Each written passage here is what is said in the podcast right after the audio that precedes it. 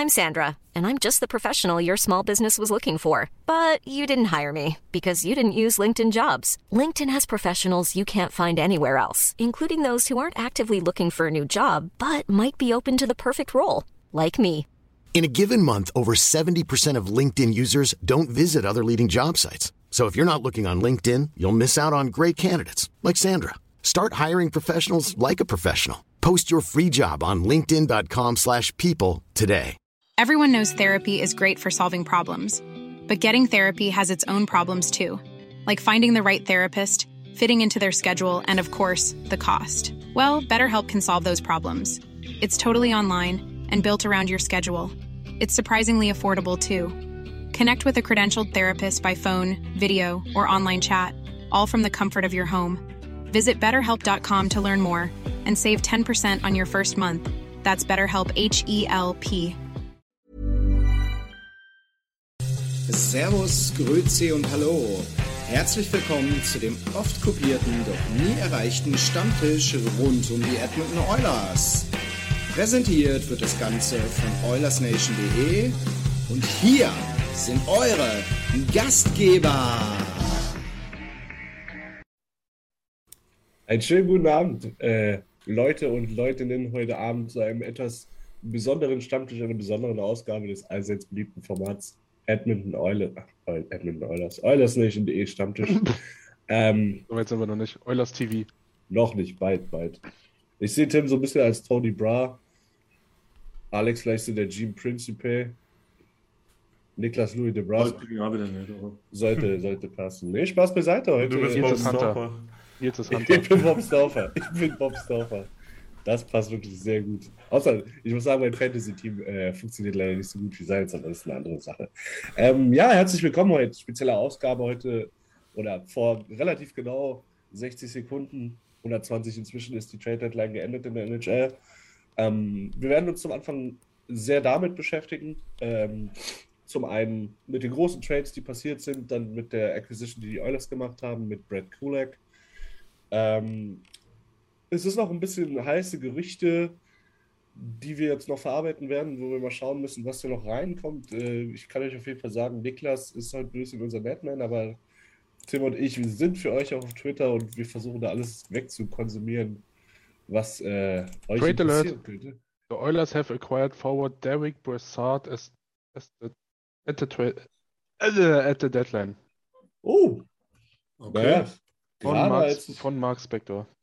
gerade als ich es gesagt habe, so, jetzt seid ihr mal live dabei, wie Recherche bei uns hier in unserem Büro aussieht. Einfach, einfach so und dann anfangen zu reden.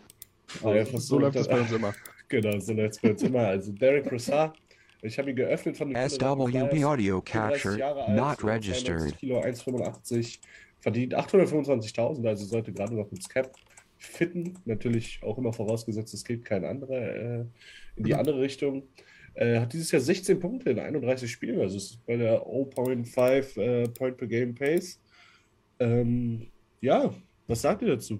Wo, wo hat der gespielt? Philly. Philly. Ja. Philly. Ja, also, so. Boah, das, Was? Fang, fangt erstmal an. Falscher Fuß. Falscher Fuß. Naja, ist auch ein bisschen ein, ein Journeyman in die letzten Jahre, kann das sein? Ja. Jo. Eins, zwei, drei, vier, fünf, sechs. Sechs verschiedene Teams in den letzten acht Jahren. Ja. Ist defensiv wohl ein ziemlich guter Spieler, aber halt offensiv geht halt ziemlich wenig. Also ich kann mich auch erinnern, bei Ottawa hat er mal gut gespielt. Das war, glaube ich, auch die, äh, die Playoff-Saison, wo die bis ins Conference-Finale gekommen sind. Da war er ziemlich gut dabei. Aber danach ging es halt äh, ziemlich bergab und viel mehr wie ein Fourthliner ist er, glaube ich, nicht wirklich. Ja, obwohl, er hat Ja, er viel def- dritte Reihe definitiv gespielt in den letzten Jahren. Also vielleicht ist er sogar ein Third-Reihen-Spieler. Also interessanter Spieler, aber ich bin nicht ehrlich. Ich So, so von, von, der auch Rolle, von der Ah ja, Max Beck hat das getweetet, aber mehr habe ich bisher auch noch nicht gesehen. Ähm, von der Rolle her wahrscheinlich Derek Ryan Verschnitt, vom Körper wahrscheinlich überhaupt gar nicht. Aber um das zu bewerten, muss, brauchen wir halt einen Gegenwert. Also kommt drauf an, was dafür gewandert ist. Aber das ist ja eigentlich auch typisch Holland, einfach noch einen Bottom Sixer an der Trade Deadline holen, einfach um irgendwas im Locker Room zu bewegen. Aber ich, also ich muss sagen, ich, ich mag den Deal sehr, weil du, du hast noch mal ein bisschen Veteran Presence. SWB audio der- capture der- der Bottom not registered. arbeiten kann, gerade auf den Mhm. Flügeln. Ich meine, wir spielen da jetzt mit Leuten wie Darren Shaw, Kyle Torres. Ähm, und da, wenn du ihn in die dritte oder vierte Reihe slotst, ähm, kannst du auch auf Ver Verletzungen besser reagieren. Er könnte Zumal vielleicht- unsere Bottom Six ja gar nicht mal so schlecht ist. Also vielleicht Genau. Und ganz man darf, auch, man darf auch nicht vergessen, meines Wissens nach ist der Mann geimpft. Damit ist- kannst du natürlich einen Josh Archibald ersetzen, wenn du on the road bist. Ist schon mal wichtig und hat auch, glaube ich, bis auf die letzten zwei Saisonen davor eigentlich so sehr viel Playoffs gespielt. Ja, das stimmt auch. Und immer gut performt. Also acht Ja, auch nicht 18. wenige Spiele in die Playoffs. Mein Gott, der war Ja. bei den Rangers, der war in Pittsburgh, er war in Florida. Ja. Aber da sind sie nicht hin. Also da war er nur, da war er nur sehr kurz. Ja. Er hat einmal, glaube ich, 2018, Er hat 2019. 100, drei verschiedene 117 Franchises. Playoff-Spiele. Ja. Also 117 Playoff-Spiele, 68 Punkte, 25 Tore. Das ist, glaube ich, was, was du, im, was du im Lockerroom immer gebrauchen kannst. 936 NHL-Spiele. Also, Noch, noch ein Trade, zwar nicht Edmonton, aber für uns dennoch nicht ganz uninteressant und für die ganze NHL nicht ganz uninteressant. Den hätte ich gerne in Edmonton gesehen, war Oh, im ja. Sommer ein heißes Thema. Ricard Raquel zu den Pittsburgh Penguins. auch das schon schon lange, lange äh, Thema. Ja. Ähm, einer der Spieler, der, der gerade dieses Jahr nicht richtig funktioniert hat in Edmonton, äh, in Edmonton, in Anaheim. Bei uns hat er auch nicht Aber funktioniert. ja, bei uns hat er auch überhaupt nicht funktioniert, keine Punkte gemacht, gar nichts. Ähm, der aber zum Beispiel auf dem Wing von Crosby oder von Malkin funktionieren kann und der natürlich Pittsburgh nochmal ein ganzes, ganzes Stück weiter nach vorne bringt, gerade weil die Production da eigentlich nur Crosby und Günze hieß, die Saison. Also much, much needed, sehr, sehr äh, wichtiges Upgrade in der Offense für, für Pittsburgh, wie ich finde. Absolut, ja. Ja. Ich glaube, da gibt es nicht viel dazu zu. Also SWB audio mal so, capture not registered. Als du die Möglichkeit hast, dass du ihn holst, äh, schadest das sicherlich nicht. Weil es ist absolut erfahrener Spieler und auch immer bewiesen, dass er gut punkten kann. Er hat auch gegen uns in den Playoffs gut gepunktet, würde mal. Da hat er würden nämlich viel- immer gepunktet. Würden viele behaupten. Äh, Also, schlimm. Ja, Ja. aber auch für, für uns ja auch wichtig, Niki, nicht nur, weil er mit uns gelingt wurde immer mal, sondern Ja, man darf auch nicht weil er bei den Ducks spielt. er spielt bei den Ducks und die Ducks Oder sind, jetzt, jetzt nicht mehr. Hat bei den Ducks sind gespielt. halt äh, Pacific Division, sind Division-Konkurrenten. Und ich sage mal so, ich glaube nicht, dass die Ducks äh, mit allem, was sie abgegeben haben, ist ja geisteskrank eigentlich, wenn du überlegst, was die alles äh, verscherbelt haben die letzten zwei Tage oder die letzte Woche mit Manson, Lindholm und äh, jetzt Raquel, dass die jetzt noch äh, Richtung Playoffs äh, pushen. Wie gesagt, da muss man halt auch auf den Gegenwert warten, aber ich glaube jetzt nicht, dass Pittsburgh da einen Spieler abgegeben hat, der sie jetzt verstärkt. äh, was was ja, also das hast du schon gesagt, der Second Round Pick und der Prospect, aber das wird Ja, wahrscheinlich nicht. auch kein. Oder hast du es nicht gesagt? Also auf jeden Fall Frank Sauer oder irgendjemand hat, äh, Pierre LeBrun hat geschrieben, a Prospect and a Second Round Pick. Ja. Ist der Return, die Frage halt, welches Prospect ist, aber Ohne Spaß, ich hätte, also wenn es cap-technisch möglich gewesen wäre, hätte ich da Lavoie und einen Second hin verscherbelt. ja, Oder- aber Gell? Ja. cap-technisch wäre es, glaube ich, ziemlich schwierig für uns geworden. Ja. Da hätte man dann wahrscheinlich noch, obwohl, ob, ob dann noch ein Viertrunden-Pick irgendwie mit einem anderen Team noch einen Unterschied macht, um den Wobei das Salary aber, Cap nochmal zu halbieren, das ist ja dann nochmal ein anderes Thema. weil es interessant ist, weil eigentlich die letzten Stunden hat es da mehrmals schon irgendwo geheißen, Pittsburgh wird nichts machen. Jetzt schlagen sie doch noch zu und das, sage ich mal, relativ stark. Aber das ist ein typischer Brian Burke-Move, der sagt dann morgen im Radio, wir machen heute nichts mehr. Und dann kommt er genau um 18 Uhr raus audio und sagt, ich capture mache heute Trade. Ist mir egal, was ihr macht. Trade des, Trade des Tages fast schon, wenn du das Talent sehe gerade. Raquel ist in seinem letzten Jahr von seinem Sechsjahresvertrag 3,7 Millionen. Das ist, das ist ja, was ihn immer so, was ihn immer so interessant gemacht hat. Danach Dieser, ist halt dieser kleine äh, un unrestricted, ne? Das ist halt die Frage. Wenn, wenn, hätten wir jetzt Lavoie abgegeben und einen Second Rounder und der hätte dann im Sommer gesagt, ja cool, danke für die coole Zeit mit Conrad Leon und jetzt äh, tschüss, dann wäre halt auch wieder gewesen, ja, Aber ja, das ist aber, kann, das, vielleicht reden wir da später nochmal drüber, wenn wir über die Oilers Trades reden. Aber ich finde, das hat sich in den letzten Jahren immer wieder bewiesen, dass irgendwie, ich finde, Tampa Bay hat immer wieder so Trades gemacht, wo sie den Spieler nur eine, eine kurze Zeit haben, aber die haben halt den genau dafür gebraucht, der haben sie genau dafür geholt, für den, dass sie ihn gebraucht haben und manchmal haut es halt hin und manchmal nicht, aber an sich sollte man einfach nicht die Angst haben, solche Trades halt auch einzugehen und das ist ja so ein bisschen den Vorwurf, den man Kenny so ein bisschen macht, obwohl wenn er jetzt zwei Trades gemacht hat, hat er ja schon mal anderthalb mehr gemacht, wie man erwartet hat. Das, das Ding ist halt, Ja, ja, Rent, Rentals sollte man keine Angst haben, aber wann haben wir als Edmonton Oilers das letzte Mal da Erfolg gehabt? Ja, also Ja. äh, der Return, Oder der? Oder allgemein.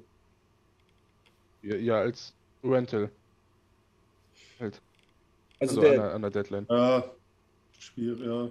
ganz kurz, der, der Return für Derek Brassard ist wohl nur ein äh, Mid-Round-Pick. Also wohl kein äh, Josh Archibald in die andere Richtung. Weil wir in Ja. der ersten Runde durften.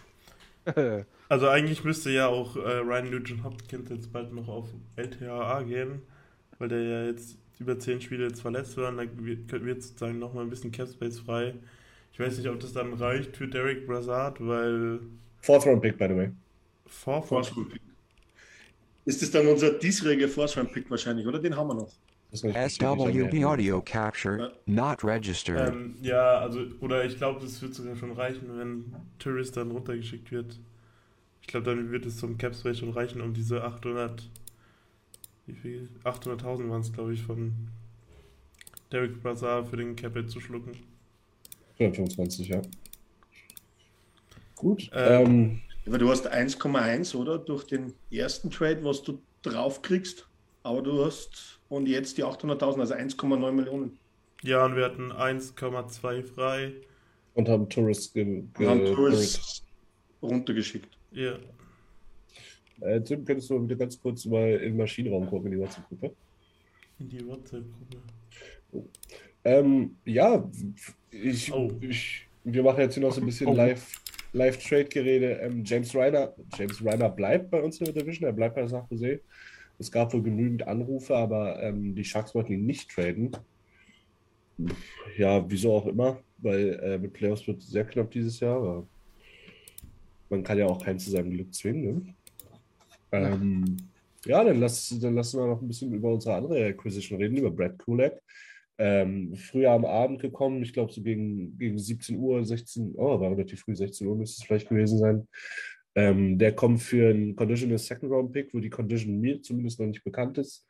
Und äh, für William Lagesson. Ähm, erstmal möchte ich beginnen damit, äh, dass ich es ein bisschen schade finde, dass, dass Leggy äh, geht. Aber auch nur von der persönlichen Seite, von der sportlichen Seite hat, glaube ich, sowohl Nimmerlane als auch Broberg haben glaube ich, den Rang abgelaufen diese Saison. Wurden meiner Meinung nach nur runtergeschickt, damit sie mehr Minuten spielen und nicht out und in auf der Lineup sind, so wie Lagesson jetzt die letzten äh, Wochen. Und ja, er verlässt uns. Ähm, ein Prospect, von dem wir immer nicht dachten, dass das immer was wird, aber der dann doch relativ solide für uns äh, gearbeitet hat. Und der ist jetzt ein Canadian. Viel Glück und bleibt gesund. Ja, also wie, wie du schon gesagt hast, ich glaube, so durch die Roster-Moves in den letzten Wochen hat man halt gesehen, was Lagesson für eine Rolle spielt. So. Wie Ja. du perfekt gesagt hast, so Stamokov runter, erstmal weil er ein Baby bekommen hat und dann, weil er einfach. Nimmerlane. Er war halt, er war halt immer der Lückenfüller, oder? Ja, Ja. genau. Also immer, immer wenn irgendwo, ja, Lückenfüller, Lagesson. Weil er hat ihn rechts reingeschmissen, er hat ihn links reingeschmissen. Also wie- man wird ihn vielleicht vermissen. Ich, muss ehrlich gestehen, ich habe mich über Kulek jetzt nicht so informiert, ähm, außer dass, dass er wohl ein viel besserer Spieler ist als Lagesson. Deswegen hätten wir auch keinen Second Rounder bezahlt, wahrscheinlich. Äh, kurz, ähm, Max Domi wohl nach Carolina. Mhm. Oh. Carolina bis jetzt sehr still gewesen an der Deadline und mit Max Domi jetzt nochmal eine sehr, sehr starke Acquisition für die Top 9. Nugent Bowman hat getweetet, dass die Oilers done sind. Okay. Äh, ja, gut. War jetzt zu erwarten, weil was wäre jetzt noch gegangen? Ja. Hättest jetzt nur noch im Endeffekt äh, Sarkassian irgendwie auf die Liste bringen können und dafür noch was machen, weil ist nichts mehr da. Ja. Und wie gesagt, Kul Kulek scheint ein guter, guter Fit zu sein. Sogar die Twitter-Community aus Edmonton hat sich sehr drüber gefreut, was eigentlich nicht üblich ist. Ähm, also, ich bin gespannt, was der uns bringen kann. Aber war das eher, weil er aus Stony Plain kommt? Aus Edmonton Capital Area oder na, äh, Spaß beiseite. Ähm, ich habe dann kurz natürlich reingeschaut auf die Stats und auch und ist ja auch nur auf Twitter, glaube ich, veröffentlicht worden. Äh, sollte ein massives äh, Upgrade zu, zu Legacy sein, speziell defensiv. Und was ich speziell gelesen habe, er soll ein verdammt guter Penalty-Killer sein. Äh, ja. Ich glaube, das schadet uns einmal null und er soll sehr stark gegen den Rush sein. Und ich glaube, das schadet uns auch nicht mit der Spielweise, die wir haben. Und wenn man sich unsere Spiele immer ansieht, ist das schon ein Verteidiger-Typ, der wo ein guter Fit für uns sein kann. Nochmal zu Lageson. Äh, Nick Kobold hat es gut geschrieben im Chat. Er wird Alan Walsh nicht vermissen, den äh, Manager von Lageson. Der hat nämlich so über den im Verlauf der Saison immer wieder so ein bisschen die Oilers angeprangert, warum Lageson dann nicht spielt. Er hat doch die besten Stats in ihrer Mannschaft und alles und hat sich halt das rausgesucht, was gut ausgesehen hat. Mhm. Aber an sich ähm, eben ist es für Lageson vielleicht jetzt auch nicht schlecht, mal eine andere Mannschaft zu sehen, mal eine andere Chance zu kriegen. Aber ich habe immer das Gefühl gehabt, dass er halt äh, nie wirklich den Schritt über das dritte Pairing hinaus gemacht hat und sich nie wirklich äh, gut genug etabliert hat. Und deshalb ist jetzt Kulak auf jeden Fall ein Improvement. Wir haben auch unseren Preis dafür gezahlt mit dem Second Round Pick. Aber ja, man muss, um gute Spieler zu bekommen, muss man auch einen Preis dafür bezahlen. Ja, das, das, also wie du gesagt hast, es war halt abzusehen, dass Lagesson über den Sommer nicht bei Edmonton bleibt. Weil weder er noch, also er das genau sieht, weiß ich nicht. Sein Agent hatte keinen Bock und wir hätten ihn halt auch nicht mehr gebraucht mit äh, Niemelain, Samurukov, Warburg. Da ist er nur eine Bremse. Ja, und du siehst ja das mit seinen, sage jetzt mal, Allround-Fähigkeiten. Wenn du dir dann die gewissen Stats anschaust, dann ist er das so, dass er überall mittelmäßig ist, aber halt nirgends wirklich gut ist. Und wenn du dafür, sage ich mal, einen, einen Verteidiger holen kannst, der wo vielleicht jetzt genau deine Needs erfüllt, weil wie gesagt, unser Penalty-Killing kann sicherlich ein Upgrade brauchen. Ähm, plus unsere Verteidigung gegen den Rush, also speziell unser Umschaltdenken, Umschaltspiel, glaube ich, kann sicherlich auch ein Upgrade brauchen. Ähm, kannst du sicherlich jetzt nichts dagegen sagen und ist aber auch nach der Saison UFA. Kollege, ja. Ja, hat noch ein 1,8 äh, Millionen Capit bis zum Ende der Saison, ist danach in UFA. Ähm, ja, also ich muss sagen, Kulek, als erstes war ich ein bisschen, war ich ein bisschen, ähm, ich will nicht sagen enttäuscht, aber zuerst dachte man sich halt, hm, okay, man hatte sich ja dann doch schon mit Susi vielleicht etwas mehr angefreundet von Seattle. Aber ich muss sagen, nachdem ich mir die, die Stats angeguckt habe oder auch die Advanced Stats äh, oder wie ist die, die Tim Keller äh, Statistiken und gesehen habe, wie, wie stark der in der eigenen Zone ist, wie stark der defensiv ist, ähm, es, du, kannst, du kannst nicht genug Defensive haben in den Playoffs. Er hat ein bisschen Size und ich glaube, er kann wirklich unsere, unsere Defense gut abrunden, vor allem weil die halt. Ähm, soll, soll wohl auch ein exzellenter Skater sein, laut Jason Greger. Ja, davon haben wir nicht viele. Ähm, und so ein bisschen was dir dadurch, dass Slater Kuku ja schon länger fehlt, aus Personal Reasons und wahrscheinlich auch noch fehlen wird, ähm, hilft er dir wirklich, deine Defense abzurunden? Ja, Second Round Pick und Lagesson ist, ist ein okayer Preis. Ich finde es nicht overpaid. Dadurch, dass man sich halt wirklich angucken muss, wo die Preise liegen dieses Jahr, ist schon wirklich geisteskrank. Also Arturo Lekkonen für ein First und ein Top Prospect oder ein Second und ein Top Prospect. Mit retained. Mit retained, okay, aber das ist schon wirklich krass, was dieses, dass dieses Jahr für, für Preise aufgerufen werden. Ja, der Professor hat es vorhin in unserer WhatsApp-Gruppe ganz gut geschrieben. So ein Dritter hätte es auch getan, aber wenn der Deal nicht funktioniert mit dem Dritten, dann packst du halt den Zweiten. So. Ich glaube wahrscheinlich, dass er am Anfang so war, dass wir einen Dritten angeboten haben. Ja. Und dann haben wir halt nachbessern müssen. Und wie gesagt, ich glaube, wir sind uns doch alle immer einig. Ähm, es war jetzt kein, wir haben jetzt nicht irgendwie billig an First hergegeben für irgendwas. Äh, wir haben jetzt ein Second nächstes Jahr hergegeben. Ähm, und wir wissen alle, die Draftpicks Second, Third, die nächsten zwei, drei Jahre. Mich interessiert es nicht wirklich, muss ich ganz ehrlich sagen, wann wir dafür endlich mal auf der anderen Seite was erreichen. Ja. Ähm, kurz noch äh, der Return für Max Domi ist wohl nur ähm, Aiden Rashak ein Third-Round-Pick aus dem, aus dem letzten Draft. Also, also äquivalent ist sozusagen Carter Thrower auf unserer Seite, oder? Ja, schwer zu sagen, er ist halt ein Verteidiger, deswegen kann ich die Stats immer schwer bewerten, zumal er auch im College Aber vom, vom Draftpick her sozusagen. Ja, Vom Draftpick her ungefähr. Oder Luca Savard, Mützenberger. Ja. Mützenberger vielleicht wirklich äh, die, die, richtige, die richtige Einordnung da. Übrigens kein Trade, aber Todd Kanyemi hat für acht Jahre verlängert, Average 4,8. Was? Also, der, wie viel Geld der Typ schon verdient hat für, für das, was er bringt, ist wirklich. Naja, okay. Sei es ihm gegönnt. Ähm, es gibt noch Ryan Carpenter, geht von den Blackhawks zu den äh, Flames. Für uns interessant. Für einen Fifth-Round-Pick in 2024. Ähm, ich habe auch das Gefühl, dieses Jahr werden sehr viele Spätpicks oder halt erst übernächstes Jahr Picks, 23er und 24er Picks äh, getradet. 23er Picks, weil der Draft extrem gut ist, wie man, wie es scheint.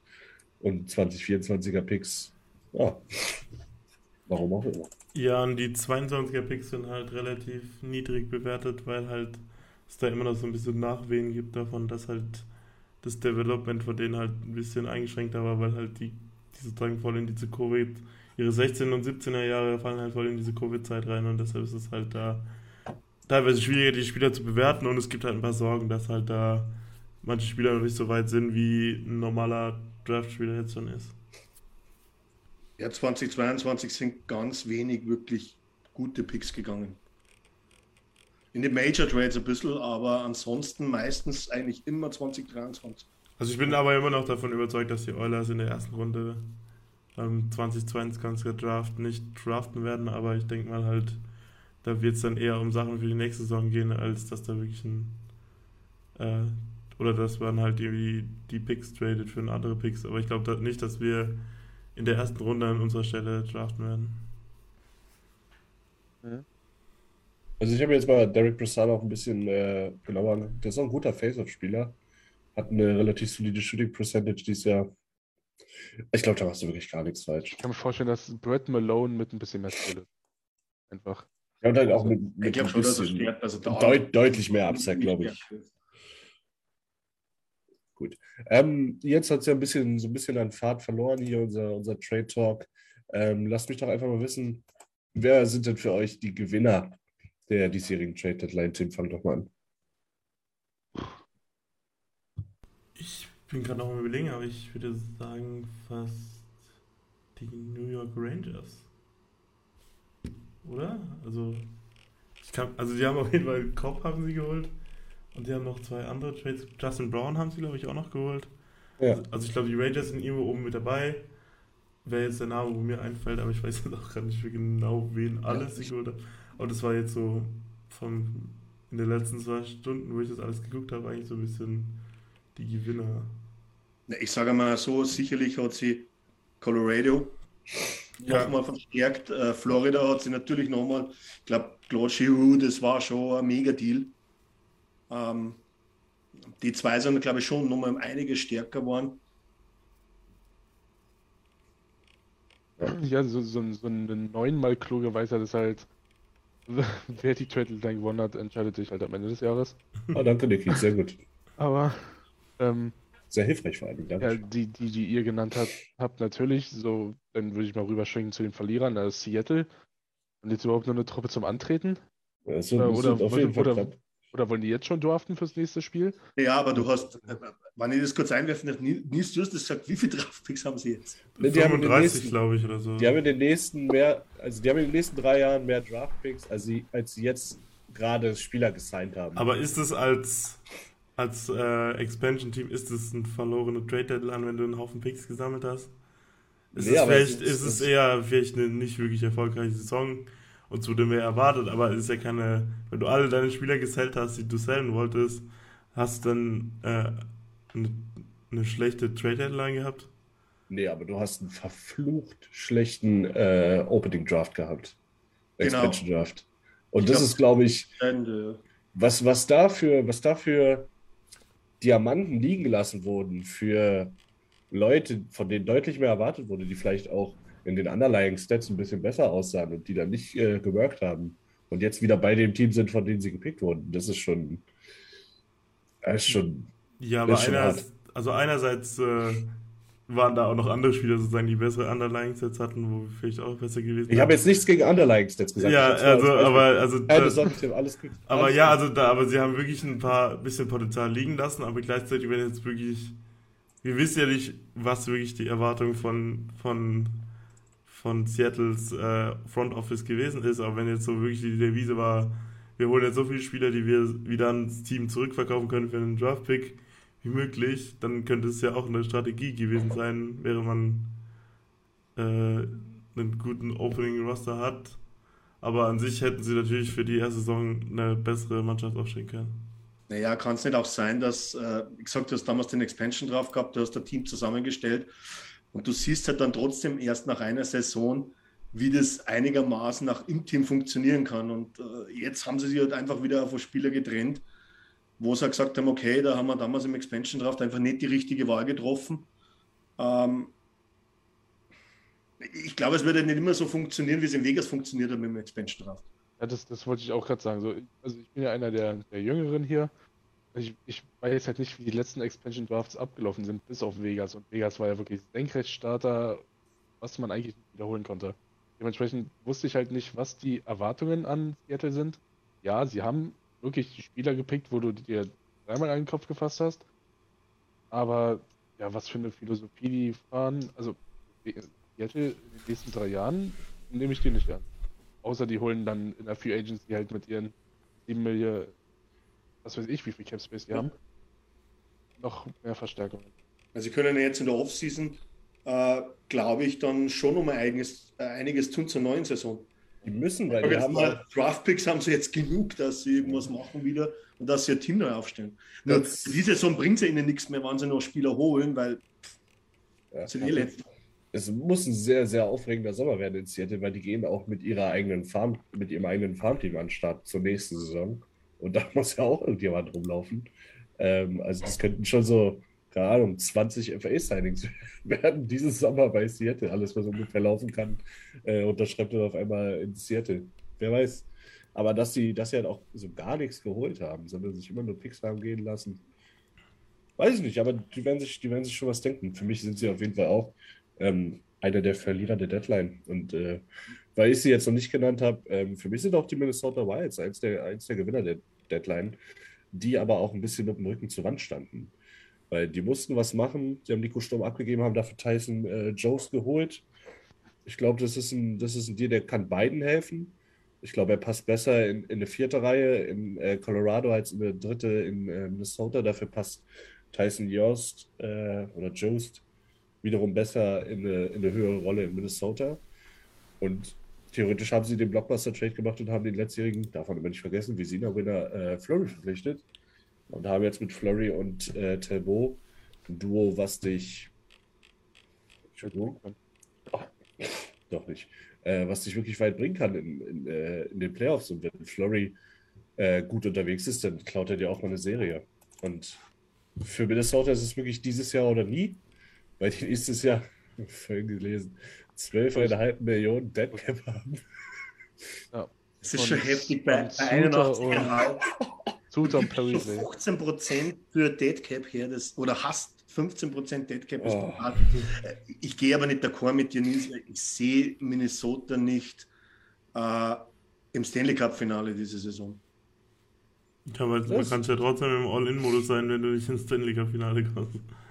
Das ist zwar das Ja, klar, Ziel, sollte aber. das Ziel, das sollte das Ziel sein. Ja, aber. Holland anders. Aber ja klar, also auf jeden Fall haben die jetzt nochmal so ein paar Moves gemacht. Die haben ja dann Kako und haben sie dann auch zu San Jose getradet. Die haben ja ein paar Moves gemacht, wo sie auch ein paar Spiele geholt haben. Aus San Jose haben sie, glaube ich, auch noch einen Verteidiger äh, zurückbekommen, ne? Ja, also das ist äh, so hauptsächlich so ein bisschen Middleton, oder? Middleton. Ja, genau. genau. der, den, den Namen hatte Björn für die Oilers gestern Abend noch irgendwie in den Raum geworfen. Da wären wir ja nicht so froh drüber gewesen wie über, wie über Kulak jetzt.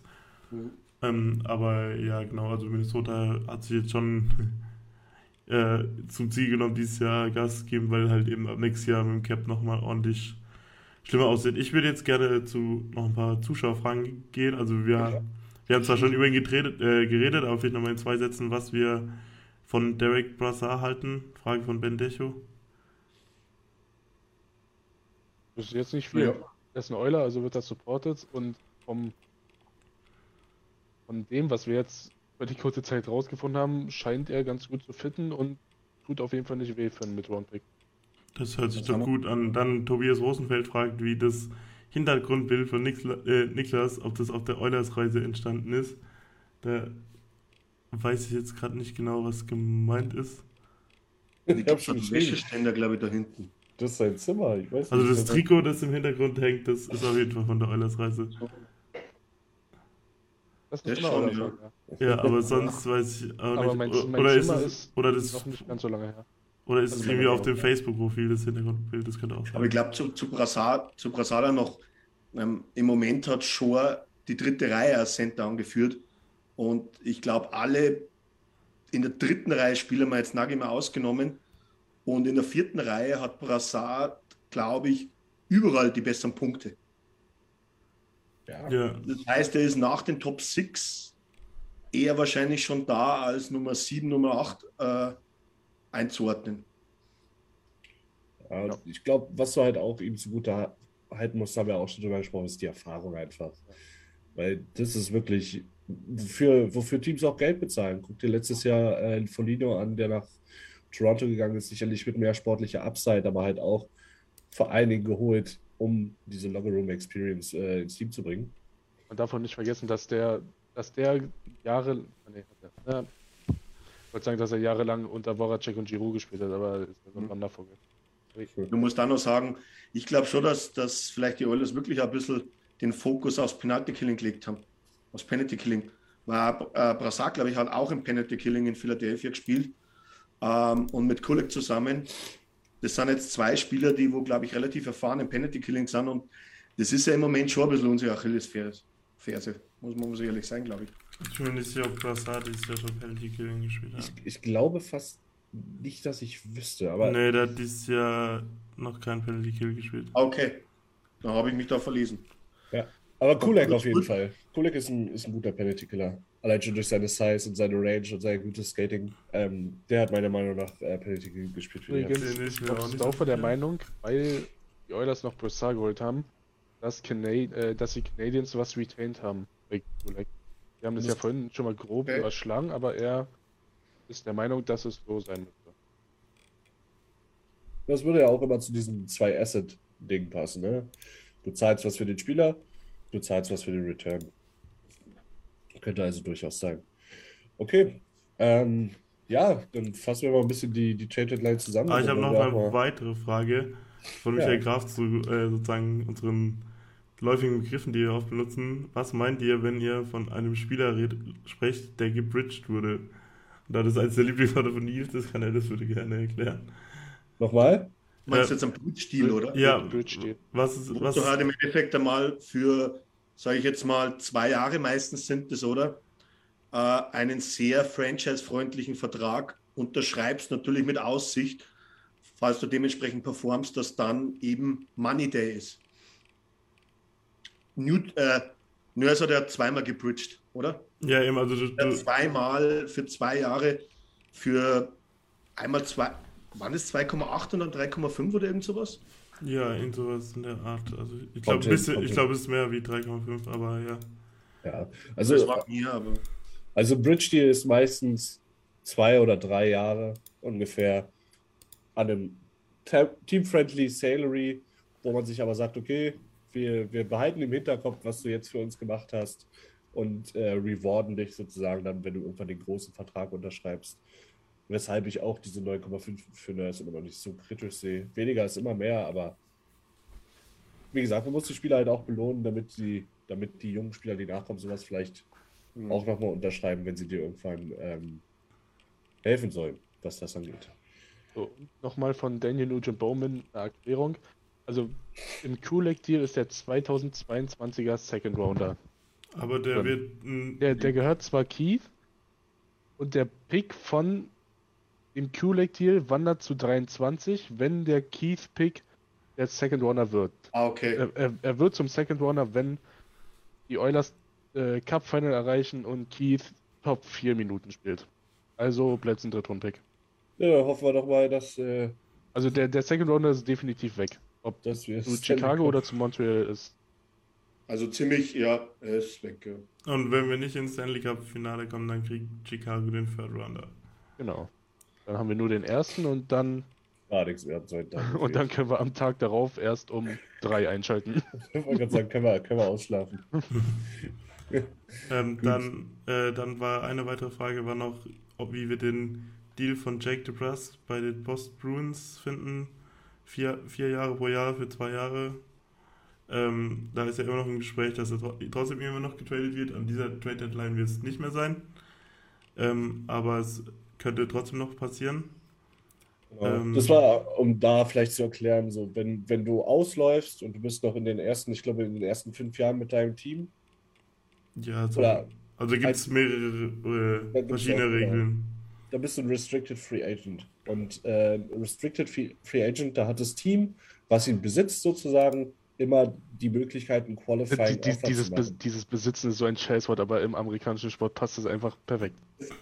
es ist halt, es ist halt Tatsache im amerikanischen Sport. So traurig. Ist ja nicht so, dass ich hier gerade versuche, den schwersten Gedanken der Welt zu fassen. Sehr danke fürs, fürs Reinreden, Niklas. Super klasse, wirklich danke. Tut mir leid, ich habe dir gar nicht zugehört. Nee, aber so schwer war der Gedanke eigentlich nicht. Aber mach weiter. Ihr beide gebt mir heute schon wieder auf den Zünder. Naja. Also, das Team, was ihn besitzt, hat dann sozusagen die Möglichkeit, als erstes Team ein Angebot zu machen. Und dieses Angebot darf aber eine bestimmte Summe nicht unterschreiten. Das wäre jetzt für DeBruston, wäre jetzt, ich glaube, 4,4 ist sein jetziger Vertrag. Also hätte das RFA, Restricted Free Agent Offer, mindestens 4,75 Millionen sein müssen. Deswegen hat Boston ihn halt verlängert für vier Jahre, äh, für, für 4 Millionen, zwei Jahre, um halt es ein bisschen schmackhafter zu machen für Teams, ein bisschen die Capital runter, aber auch mit einer sicheren Zukunft, dass man sich darauf verlassen kann, okay, der ist noch die nächsten zwei Jahre mit uns. Ja, weil jetzt müsstest du, was müsstest du für Qualifying Offer? 4,4 oder sowas mindestens? Und was musst du bei 4,4 für einen Pick dann drauflegen? Hm, das ist. Third Round? First auf jeden Fall. Na, First glaube ich erst über 6 Millionen, oder? Beim Qualifying Offer. Meinst du? Nein, aber das ja. ist nochmal ein Offer-Sheet und ein Qualifying Offer sind ja zwei verschiedene Sachen. Ja, ja nein, ich habe das gemeint, falls du. Ein Offersheet. Offersheet ist ja das, wo ein anderes das Team. wäre, wann der Vertrag ausläuft und er ist RFA. Aber ja, ich genau. glaube, wenn, wenn du RFA hast von 4,75 Millionen, dann reicht doch ein 4,8er Angebot äh, als Offersheet, oder? Theoretisch. Irgendwie dumm. Ja. Also, aber auf jeden Fall krieg, müssen die Bruins sozusagen äh, wenn er ein RFI wird, also wenn er bis zum 1. Juli nicht unterschreibt, dann muss er mindestens für 4,4 Millionen unterschreiben und so würde er halt für, hat er jetzt sozusagen drunter unterschrieben, knapp drunter mit 4 Millionen. Und äh, ja, das war jetzt auch irgendwie die Idee auch nochmal, weil viele Teams sich nicht wirklich getraut haben, für ihn zu traden, weil man halt nicht gewusst hat, wie mit dem Qualifying Offer, dass es halt teuer werden könnte. Und so hat man jetzt Klarheit, wie viel er für die nächsten zwei Jahre kostet. Und dann wird es halt wahrscheinlich dann im Sommer einen Move geben. Niklas Kleiner. On-Trail hat die Hälfte retained. 50 Prozent. Ah. Nee, und die Flyers haben, nee, Flyers haben 50 Prozent beim Brassard-Deal retained. Andrew Shock hat getweetet, Montreal bei beiden, bei beiden, bei beiden, bei beiden Deals 50 Prozent retained. Ken Holland Masterclass. Also ja, dann, ja. dann finde ich den Second Round Pick endlich wirklich in Ordnung. Wobei, wenn, wenn irgendjemand die Hälfte von einem 875 Cut, äh, Capit retain muss, dann weiß er halt auch, dass du, dass du bis auf den letzten Dollar, Dollar in, Dollar out bist. Aber, ja, aber, da, aber es ist, das ist die Trade Deadline, das ist einfach okay. Äh, aber man darf auch nicht vergessen, weil ich es gerade jetzt auch nochmal gelesen hat, es sollte auch keiner so tun, als hätte William Lagerson irgendeinen Trade Value. Der ist dieses, Mal, dieses Jahr schon zweimal durch die Waivers ge gekommen, ohne geclaimed zu werden. Also das darf man auch immer nicht vergessen.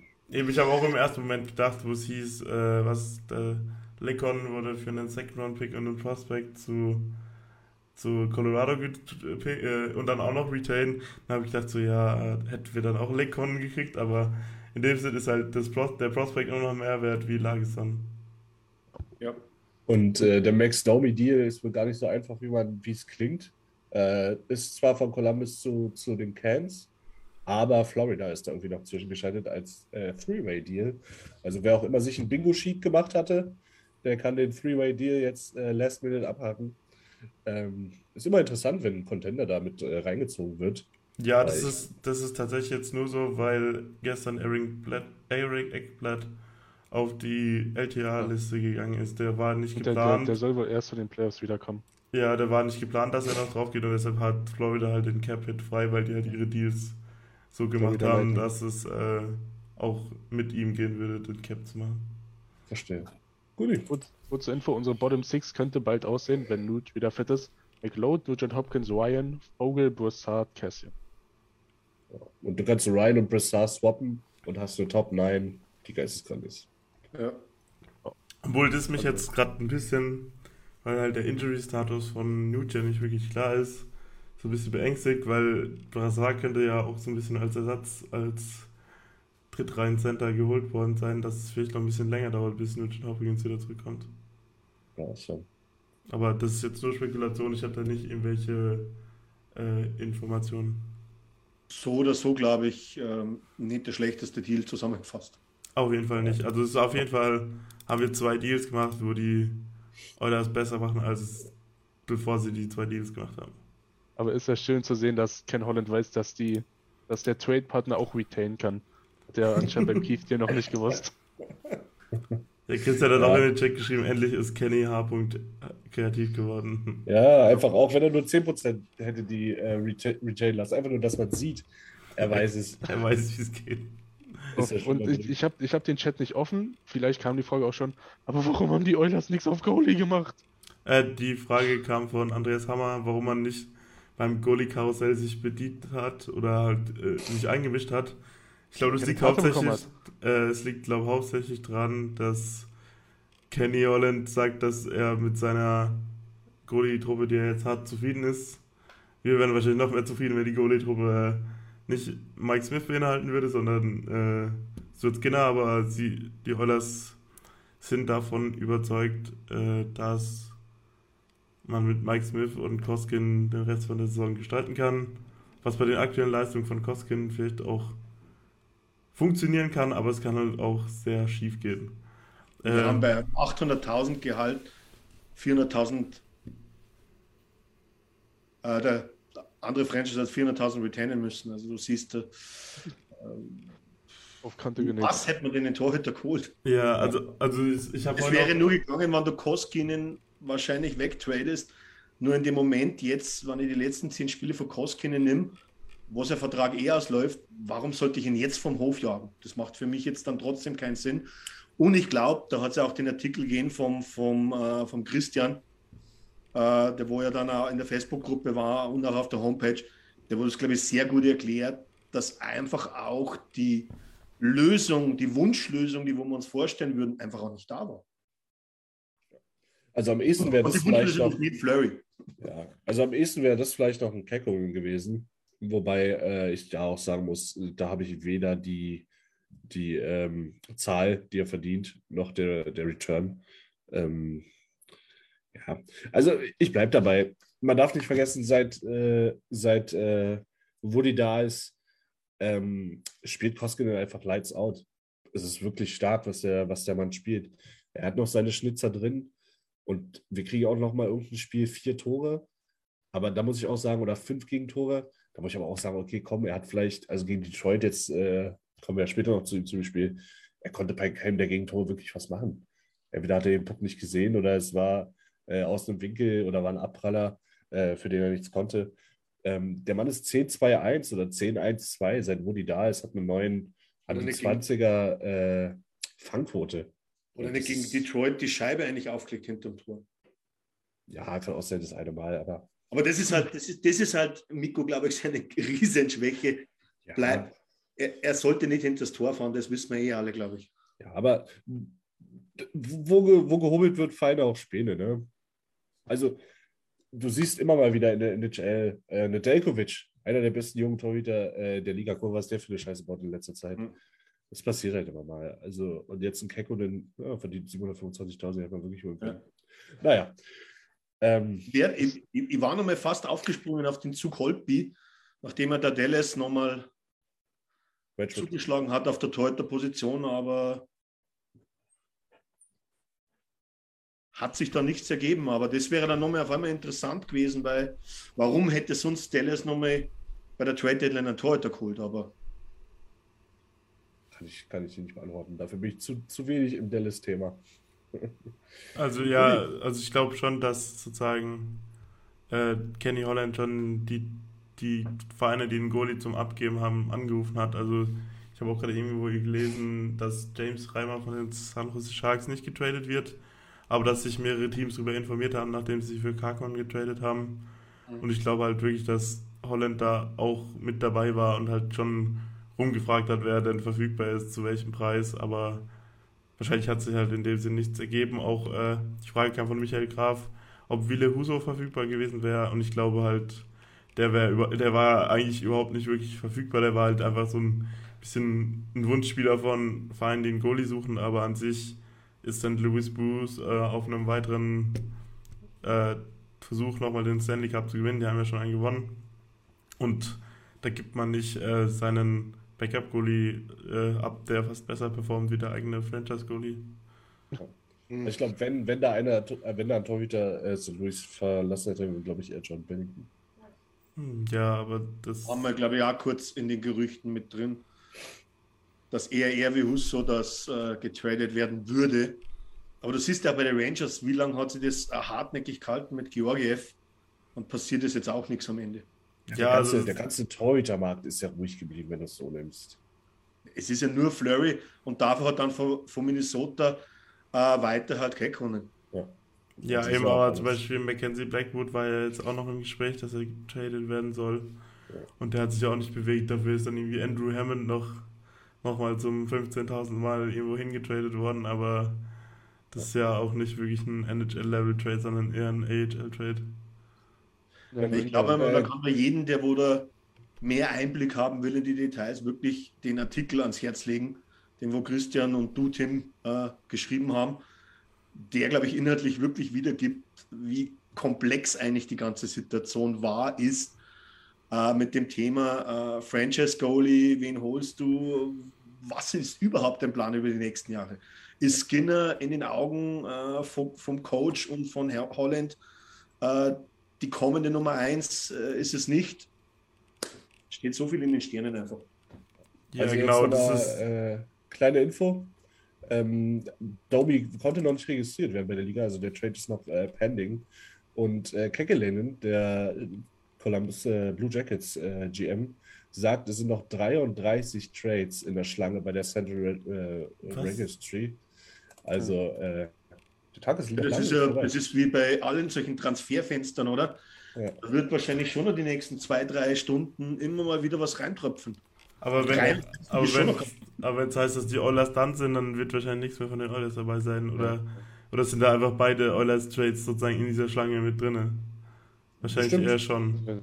Also cooler, cooler kann ich mir nicht vorstellen, aber Brassard bestimmt noch. Aber ich Vielleicht denke, haben wir ja doch noch Cassian getradet. Ich weiß es nicht. Ich denke nicht, aber ich denke auch nicht. Also am ehesten vielleicht, dass Josh Archibald noch weggetradet wird, weil es ja wohl noch ein Interesse gab. Aber wenn es halt wirklich schon jetzt durchgesickert ist, dass, dass die Oilers durch sind, weiß ich jetzt nicht, ob da wirklich noch was passieren soll. Obwohl das Ja. natürlich auch die Informationen ja teilweise nicht 100% sein könnten. Gibt es ja immer mal wieder. es wäre auf jeden Fall kein Blockbuster-Trade. Auf jeden Fall nicht im. Sagen wir so so. Ich habe ich hab ja in meinem Trade-Video auch die, die großen Blockbuster-Trades rausgehauen. Und, ich, und nach, den, nach den Trades, also wir haben ja noch gar nicht drüber geredet, also Chicago hat doch Brandon Hagel nach Tampa Bay getradet. Und da waren zwei First-Round-Picks dabei und ich wollte zwei First-Round-Picks für äh, Elas abgeben und war, war schon ein bisschen am Zögern. Und ich glaube, wenn, wenn Hagel zwei First-Round-Picks holt, dann hätte Elas vier oder fünf gekostet, genau. Okay, ähm, wir gehen jetzt noch ein bisschen hier auf Fragen ein. Andreas Sommer fragt, kann jemand den Toronto-Move mit dem finnischen Goalie erklären? Ähm, ja, können wir, können wir tatsächlich unfassbar gut, weil wir uns die letzten zwei Stunden darüber kaputt gelacht haben in der WhatsApp-Gruppe. Also, ähm, ja, Niki, Niki hat es ganz gut erklärt. Niki, willst du, willst du es nochmal vorführen oder soll ich das machen? So, äh, ich dachte jetzt das ganze Prozedere. Ja, also, Tim, starte du mal mit dem Prozedere, damit die wissen, worüber ich rede. Also auf jeden Fall, Toronto hat gestern Abend sozusagen den Vertrag unterschrieben für 750.000. Es war irgendwie, ich war, der Har- Harry Valtteri, der finnische Goalie, der die Goldmedaille bei Olympia gewonnen hat. Den wollten sie holen, aber der hat halt in der KHL gespielt. Und deshalb muss er sozusagen durch Favors gehen. Also wird er jedem Team sozusagen einmal angeboten, bevor er sozusagen bei den Toronto Maple Leafs landet. Und da hat halt Arizona gesagt, weißt was, wir, wir, sind nicht, wir sind nicht so gut, wir brauchen einen Goalie. Dann haben sie den halt verpflichtet. Und, und wir können die Maple Leafs ärgern.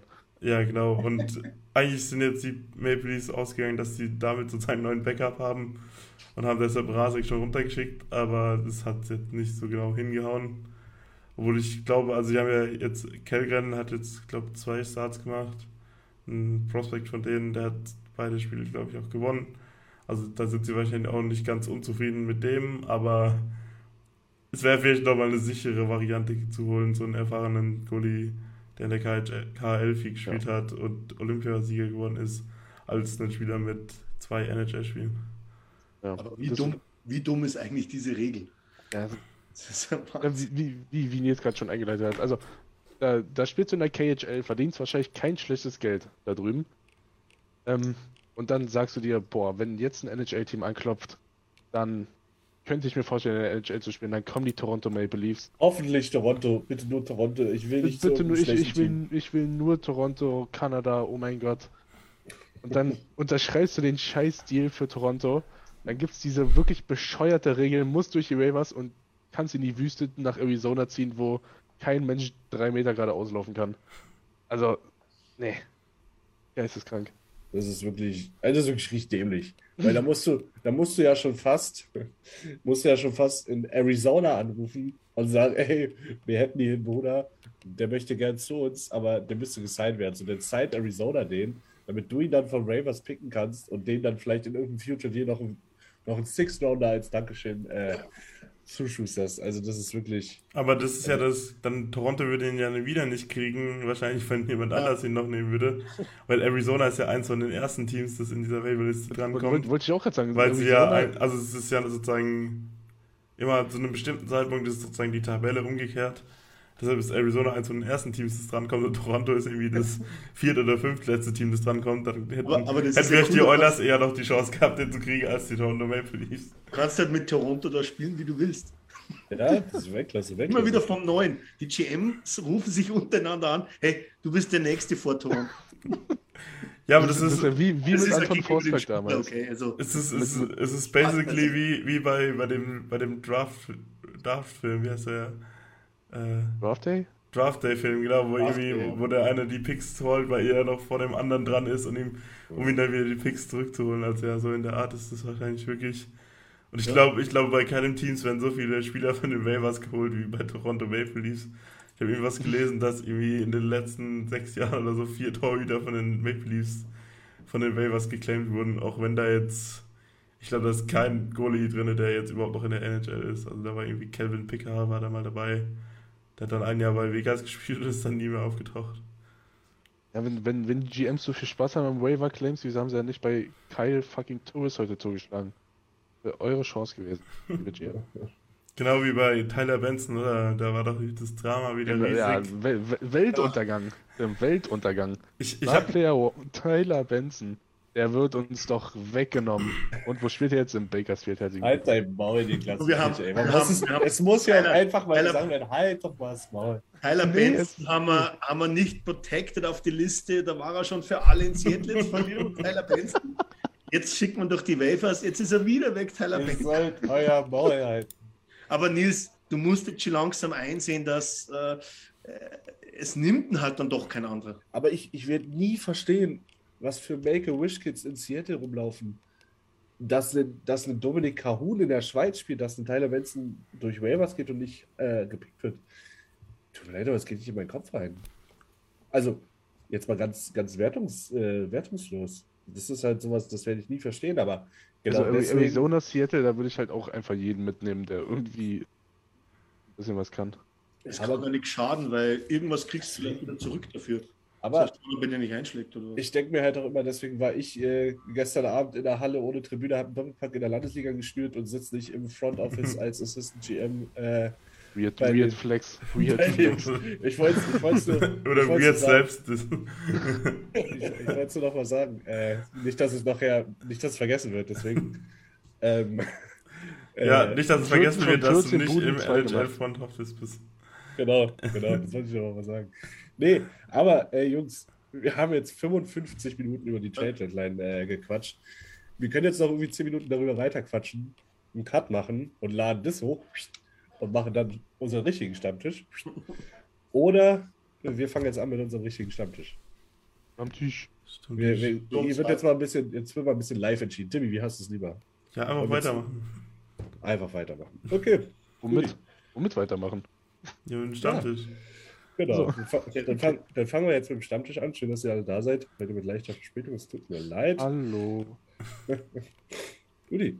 Ähm, dann fangen wir mal an. Nachbetrachtung äh, der Edmund Oilers. Um das Team geht es hier meistens tatsächlich. Reden wir Aber über die Trade Deadline, oder? Hat, äh, die ist War heute Trade. Deadline? Nee, nee, die war gestern. Mit euch kann man wirklich nicht aufnehmen. Christian, wo bist du? Wo bist du? Ähm, ja, dann kümmern wir uns mal jetzt um das, äh, um das Team, wo, worüber hier es eigentlich äh, geht. Meistens zumindest, äh, die Edmonton Oilers. Ähm, wir kommen aus einer unfassbar erfolgreichen Woche. Wir haben geschlagen Detroit, Buffalo und die New Jersey Devils. Nicht die, nicht die schwerste Kost, gebe ich zu, aber äh, Teams, gegen die die Oilers sich immer wieder dumm angestellt haben, auch schon dieses Jahr, siehe Devils und äh, Detroit. Ähm, und die wurden in beeindruckender Weise wegdominiert. Also außer in dem Spiel gegen Detroit hast du eigentlich nie äh, das Gefühl gehabt, als, als hätten die Oilers irgendwelche Probleme gehabt diese Woche. Ähm, Und Jersey, die ersten zwei Drittel waren jetzt nicht gerade die Sahne. ja, aber ich hatte jetzt auch nie Angst, ehrlich gesagt. Ja, wir waren auf einmal 3-2 hinten. Ja, okay, aber. Wie gesagt, ich hatte einfach nicht das Gefühl, dass, dass das Spiel verloren geht. Ich habe auch zu Niki gesagt, äh, als es 3-2 stand, setzen 100 auf Edmund, 7-7er Quote. Oh Er, ja. hat nicht, er hat nicht auf mich gehört. Ja, ich, ich habe einfach gesagt, heute setze ich keinen einzigen Cent auf Edmonton. Und Okay. ja, hätte ich es mal gemacht. Merkt ihr selber langsam die Aber, Qualität. aber 100 hätte ich auch nicht gesetzt, Niklas. Also sicher nicht. Ja, aber- also, Edmonton ist einfach krass zurzeit. Also heute Nacht kommt Colorado. Da wird sich wirklich zeigen, was passiert. Ich habe das Gefühl, dass Woodcroft die Niederlage heute Nacht schon einplant, weil Mike Smith steht im Tor. Ähm, aber fünf Siege am Stück und gegen Detroit war ja wirklich hin und her. Habe ich das Spiel geguckt? Egal. Gegen Detroit war hin, äh, hin und her. Wir haben die eigentlich gut wegdominiert. Dann sind die aus irgendeinem Grund irgendwie wieder zurückgekommen. Dann geht Ja. da so, eine, so, ein Eier, so ein Eiertor von Vogel rein und dann, ja, Finish. Also bei uns ist wirklich so, mit, vier, mit drei, vier Toren führen ist eigentlich richtig böse für uns. Gefährlich, so was jetzt passiert dann. Ja.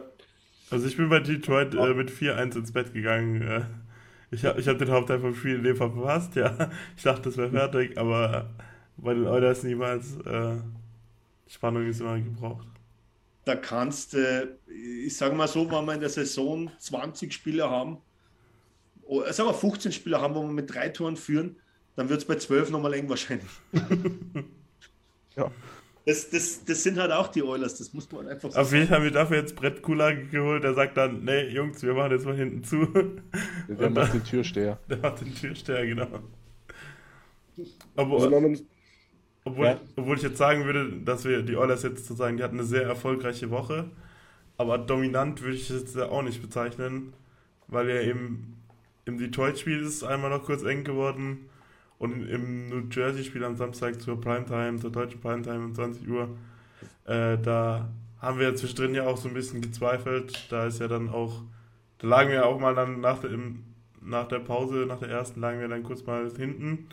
Und dann haben wir wirklich dieses Tyson Berry-Tor am kurzen Winkel haben wir wirklich gebraucht, um, um den Schalter dann nochmal umzulegen und äh, dann wirklich auch mal Hockey zu spielen. Dann, also ich glaube im dritten Drittel war das Spiel dann überhaupt nicht mehr in Gefahr, aber so grundsätzlich gab es halt immer mal wieder brenzlige Momente der Woche, was Ich aber auch sozusagen das Team, Ja, wir, ja, red weiter, Tim. äh, ich will nur, ähm, der letzte Satz ist eigentlich nur, das zeigt aber eigentlich auch, in welchem Zustand das Team ist, dass es halt auch über so kurze Momente dann auch drüber kommt, weil ich glaube, unter Tippett haben wir das oft gesehen, dass, dass das Team dann eher zusammengebrochen ist, aber nicht mehr zurückgekommen ist.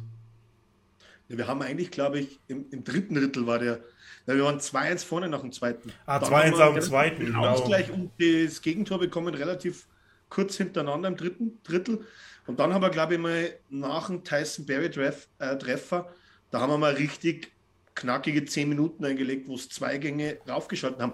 Ich hätte aber eigentlich das dazu, dass ich gesagt hätte, bei einer Niederlage gegen New Jersey wäre es das erste Mal, wenn dass ich wirklich gesagt hätte, Woody hat sich vercoacht. Denn sein, sein Line-Shuffle, wo er da gemacht hat, der hat eigentlich überhaupt nichts gebracht. Und wo er wieder zurückgegangen ist zu den eigentlichen Linien, dann waren wir wieder überlegen. Dann waren wir drückend überlegen auf einmal. Kannst natürlich immer so oder so sehen, aber, aber Sekessin in die erste Reihe da zu setzen, das hat einmal gar nichts gebracht. Haben schon ganz andere probiert. Das war sozusagen das typischste ähnlichste, was wir jeweils von Woodcock bisher gesehen haben, oder? Weil, also da müssen wir eben dann auch an, sonst gibt es Ärger von Björn, da müssen wir auch ansetzen, dass eben Woody auch nicht immer alles besser macht wie Tippett, sondern zum Beispiel eben eher so, so Spielchen Spieler. auch ausprobiert hat, aber das Gute ist eben, dass er dann eingesehen hat, dass es nicht funktioniert hat und dann wieder zu den konstanten Lines, zurück, Lines zurückgegangen vielleicht ist. Vielleicht der Unterschied zu Tippett, er hat es dann wieder umgewechselt. Ja, der Tippett ist dann eher so, äh, es soll lieber nicht auffallen, dass ich es falsch gemacht habe, als das, dass ich äh, den Fehler eingestehe. Und, und Woody hat äh, Leon und Connor das erstmal zusammengeworfen, oder? War das diese Woche? Aber, das war, aber war das immer, nicht direkt immer mal wieder, glaube ich, aber größt, war es nicht größtenteils immer wieder, wo eigentlich wir nach ähm, nach Penalty, Kill oder was auf dem Eis waren. Ja, ich glaube auch eher, weil ich glaube, wir waren ja sozusagen die ersten drei Powerplays hatten ja alle New Jersey. Also ich glaube, das hing dann eher damit zusammen, dass wir halt relativ viel Unterzahl gespielt haben und deshalb halt dann auch diese Nach-Unterzahl-Schiffs häufiger waren.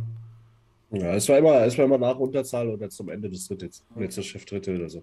Ähm, ja, also ich muss auch sagen, gegen, gegen Detroit da waren es halt irgendwie so ein paar Minuten, die dir ein bisschen das Kreuz gebrochen haben, ein paar sehr unglückliche Tore, wo ich, wie ich schon gesagt habe, Koskinen eigentlich bis auf das eine Tor auch komplett rausnehmen möchte.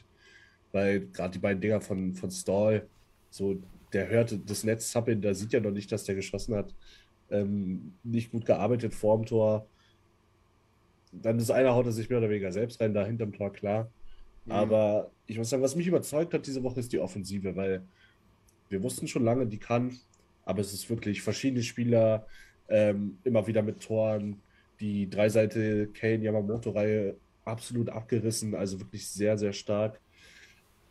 Was mir so ein bisschen Kopfschmerzen bereitet hat, weil jetzt heute fühle ich mich ein bisschen sicher, vielleicht könnt ihr dadurch schon darauf schließen, ist die Defensive. Weil gerade gegen New Jersey hast du dich einfach zu oft überrumpeln lassen. Es hätte auch 5-2 stehen können äh, zwischenzeitlich. Ähm, und das ist halt, wo ich so ein bisschen Kopfschmerzen gehabt habe. Gerade Duncan Keith hat echt kein gutes Spiel erwischt am, am Sonntag, äh, am Samstag. Und das war so ein bisschen, wo ich mir dachte, hm, was ist denn da los? Aber jetzt hast du halt Kulak drin, der dir vielleicht ein bisschen noch eine andere Rotation gibt, anderes Pairing äh, freimacht. Ja. Vielleicht wird es jetzt besser. Aber das ist halt das Einzige, wo ich so ein bisschen concerned war. Wo, äh, wobei ich fast sagen muss, dass äh, meiner Meinung nach das gegen New Jersey ein bisschen davon gekommen ist, wir haben einmal fast 40 Minuten lang, haben unsere Stürmer kein Umschaltdenken gehabt. Ja, sicher. Und wir haben die neutrale Zone von den Stürmern her freigegeben. Und jetzt sind wir wieder bei dem Thema, wenn du Verteidiger bist und die kommen mit Volltempo auf dich zu. Es ist nicht immer einfach, dass du dann die blaue Linie hältst. Ja, wenn ich, wenn ich sage, die Defense struggelt, dann meine ich auch immer ja, alle fünf Spieler. Ja. Genau. Das ist ja generell auch die Offense. Wenn ich sage, verschiedene Spieler schippen in, dann ist es ja auch mal ein Barry äh, mit einem wunderschönen Tor. Aber wie gesagt, ansonsten fand ich es echt eine solide Woche. Gut durch dieses Minenfeld an Trap Games äh, gekommen. Erfolgreich auch unterm Strich. Hat uns sehr geholfen in den Standings, hat uns einen guten Push gegeben. Und jetzt die Woche gilt es das halt mit Bonusspielen. Den guten alten Björn vom. War noch einmal einer Bonus. mit, mit, dem Björn, mit dem Björn, mit dem BVB, mit dem Björn Funk Bonusspielen. Wahnsinn.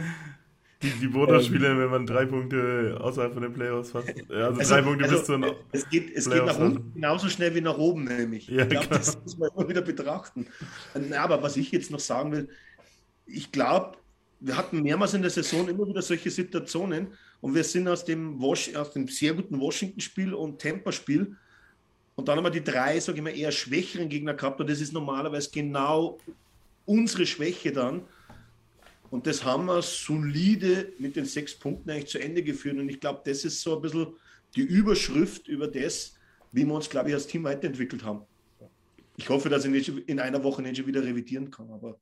Gut, wenn wir, wenn wir schon mal dabei sind, dann äh, lass uns gleich den Ausblick wagen auf die nächste Woche. Äh, zu der kommen wir gleich. Aber erst, ähm, es wird eine kleine Tradition. Einmal die Hot und Cold Performer of the Week. Ähm, da muss ich jetzt ein bisschen die, die Zahlen aus dem Hut sehen, mit wem ich anfange. Ich äh, überlege mir mal, wer hier am schönsten aussieht am heutigen Abend.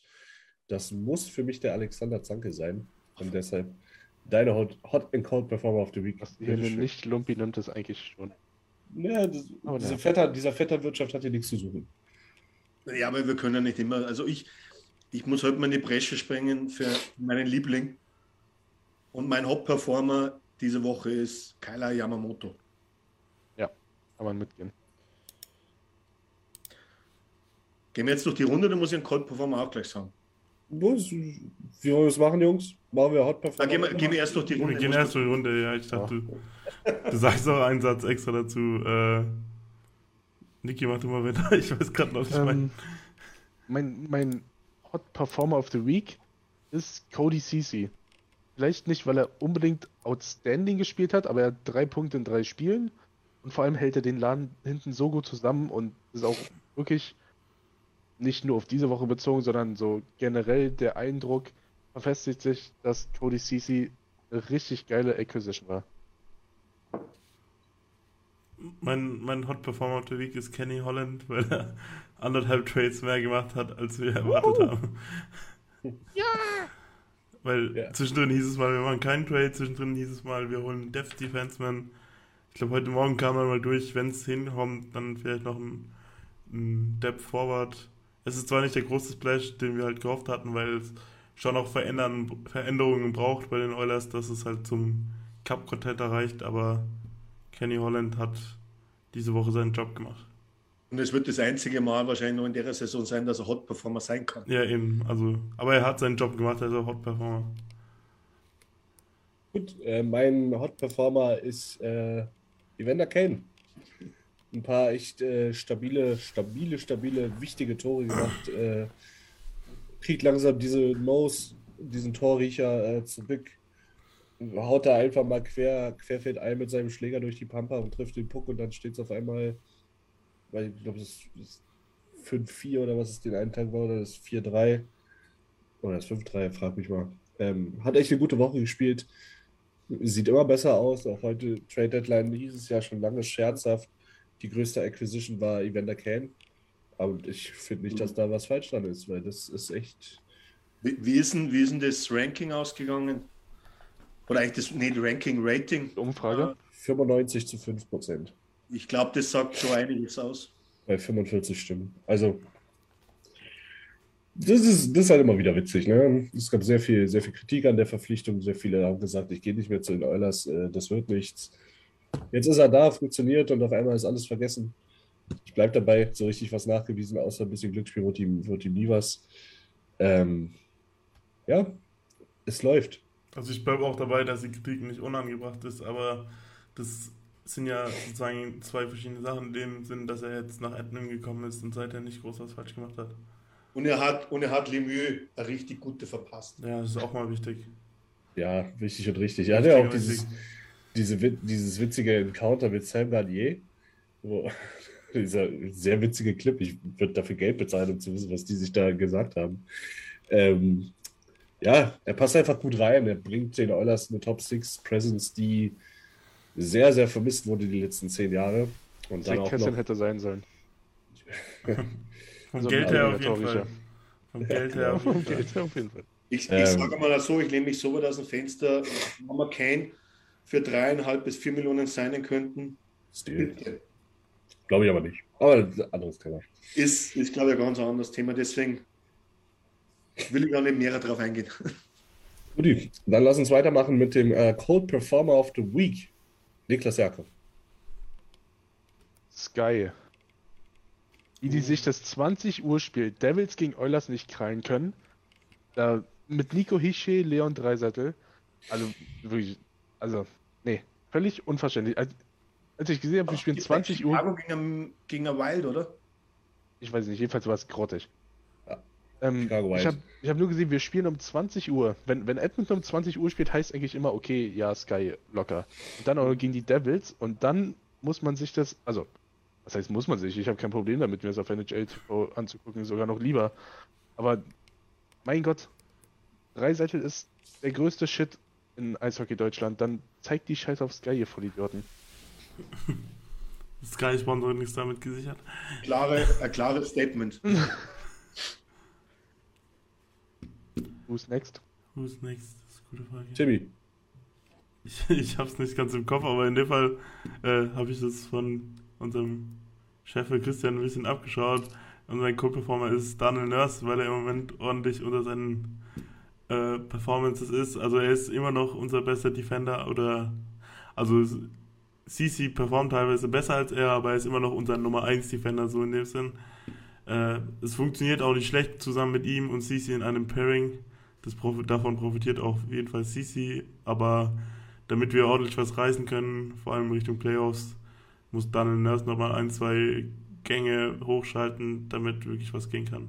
Weil dann brauchen wir den dominanten Daniel Nurse, den wir letztes Jahr gesehen haben. Er strengt sich erst an, wenn er seinen nächsten Paycheck sieht. Also nächste Saison. Oder er strengt sich erst wieder an, wenn er wieder einen neuen braucht, das wäre dann in neun Jahren. Bei dem monatlichen Paycheck würde ich mich auch, da würde ich mich richtig reinhängen normalerweise. Aber okay. Kann ich mal keiner mehr nehmen, ne?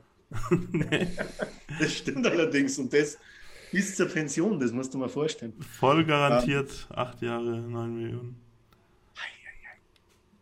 So ein Leben Das muss man haben. noch, das ist immer noch nichts gegen das, was in anderen Ligen läuft, sagen wir es ehrlich. Aber, aber, aber, aber das Die ist ja NHL ein, ist, ist krankhaft unterbezahlt eigentlich. obwohl, obwohl die. NHL ja eigentlich einzigartig ist darin, dass es nur garantierte Verträge gibt. Oder ist es bei der NBA auch alles garantiert? Das Zum Teil, oder? sagen. Zum Teil, aber in der NFL ist es ja auch nur zum Teil garantiert. Da werden ja die, Genau. die Summen sozusagen infla inflationär benutzt, indem halt alle Bonuses, die man bekommen könnte, reinnimmt. Aber bei der NHL ist es ja wirklich, jeder Deal ist ja in dem Sinn garantiert. Ja, krankhaft ist ja eigentlich Baseball, das ist ja Wahnsinn. Ja, Also, dass die für so ein bisschen Bälle schmeißen, äh, so viel Geld kriegen, das wird nie in meinen Kopf reingehen, aber auch wie man die Scheiße gucken kann. Alle- Allein, alleine, dass die, keine Ahnung, wie viele Spiele im Jahr haben, 150 oder so, zeigt, glaube ich, schon die Intensi- Intensität dieses ja aber, ist ja da, aber da schaut auch fast niemand die 150 Spiele, das habe ich auch irgendwie mitbekommen. Ja. Das ist halt ein riesen Radiosport sozusagen, da, da sitzt du halt morgens um 10 auf der Arbeit und dann spielt halt dein Baseballteam und dann hörst du dir das halt auf dem Radio an, so. Das ist Ja, halt, da gibt es sogar die, die wo ein Season-Ticket haben und ich glaube, du hast 160 Spiele, also 80 Heimspiele jetzt theoretisch und im Endeffekt teilweise spielst du dann um, um 9 Vormittag und um 2 Nachmittag. Also du gehst eigentlich, ich weiß nicht immer, ob die, ob die duschen gehen, bevor das zweite Spiel startet, aber das sind dann teilweise die Stadien sind dann komplett leer. Das heißt, dieses ganze Eindruck, der wo da rüberkommt, der ist halt bei gewissen Spielen, aber beim Großteil der Spiele ist halt da das Stadion vielleicht Viertel voll, wann überhaupt. Aber egal, ja. So eine Quatschsportart. Ähm, jetzt bin ich dran mit dem Cold Performer. Ich hätte eigentlich sogar zwei. Ähm, Oh. nehmen wir mal den ersten, das ist auf jeden Fall mal diese Woche gewesen. Ähm, unser Umschaltspiel vor die Oilers. Wir sollten nach, das hat jetzt gegen die drei Gegner gereicht. Ähm, jetzt kommen wieder Gegner, wo wir bitte wieder nach hinten denken, wenn wir die Scheibe verlieren. Ich hätte aber noch einen draufzusetzen, nachdem Niklas äh, Sky genommen hat, nämlich NHL TV. Weil wenn ich noch einmal die scheiß Celebrations und Saves von 2019 sehe, dann kriege ich einen, einen, Brechreiz. Also es ist ja okay, dass man nicht viel macht, aber das ist ja, das ist ja, du kannst ja nicht ins Minus gehen mit dem, was du machst. Du brauchst doch bloß irgendeinen YouTuber anschreiben, jo, können wir vielleicht dein Dings benutzen für 100 Dollar Ja. und du machst uns jeden Monat was Neues. Wir- Oder lass den Bildschirm einfach schwarz, das, das wäre mir nur lieber. Ja, das stimmt schon. Oder, das oder stimmt zeig schon. uns die amerikanische Werbung. Wir am allerliebsten. Ja, das wäre mir auch am liebsten eigentlich. Ja. Das stimmt, das ist wirklich so. Ich würde richtig gerne in die Werbung gucken, aber na gut. Äh, ja, dann bin ich dran. Und äh, mein äh, Pick für Cold Performer of the Week ist tatsächlich die Edmonton Oilers Fanbase. Weil gerade heute, heute Abend muss ich wirklich sagen, manche Leute in der Fanbase der Edmonton Oilers sind, glaube ich, nur da, um, um Scheiße zu labern. einfach nur um zu haten, um irgendwas zu fordern, irgendwas zu sagen, was völlig kontextlos und völlig fernab der Realität ist. Kenny Holland hat sicherlich nicht alles richtig gemacht.